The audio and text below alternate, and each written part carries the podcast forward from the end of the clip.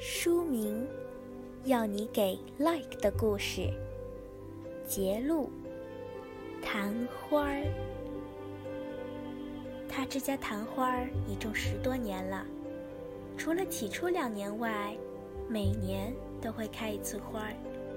花儿不多，一至两朵，每开清香满室，超尘出俗。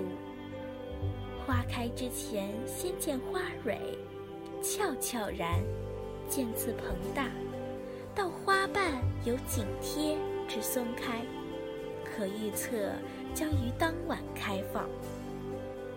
他在昙花开放的晚上，即使有约会，也会知会对方改期，事先摆好脚架，装上相机，把昙花开放的过程一一拍摄下来。会斟一杯清酒，坐下细细欣赏，赞叹肉眼怎么也看不出开放过程。而大约四个小时便完成整个由初绽到渐放到盛开到渐萎到软垂的一线。一年才那么一次，一次才几个小时，怎可不守着、盯着？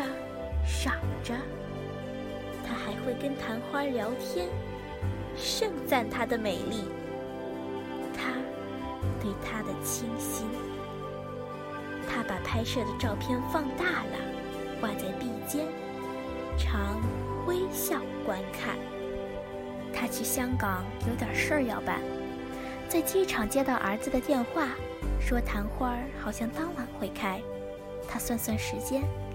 航机抵达机场，到出海关，到乘搭计程车到家，最快也要晚间十一时。盛开的时间已过，看到的恐怕是一副垂头丧气的样子了。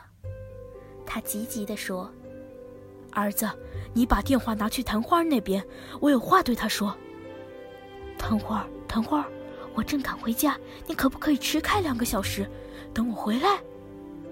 儿子听到父亲在电话里这样说：“傻老豆，恐怕昙花也不由自主。”他准十一时回到家，行李一放就冲上楼。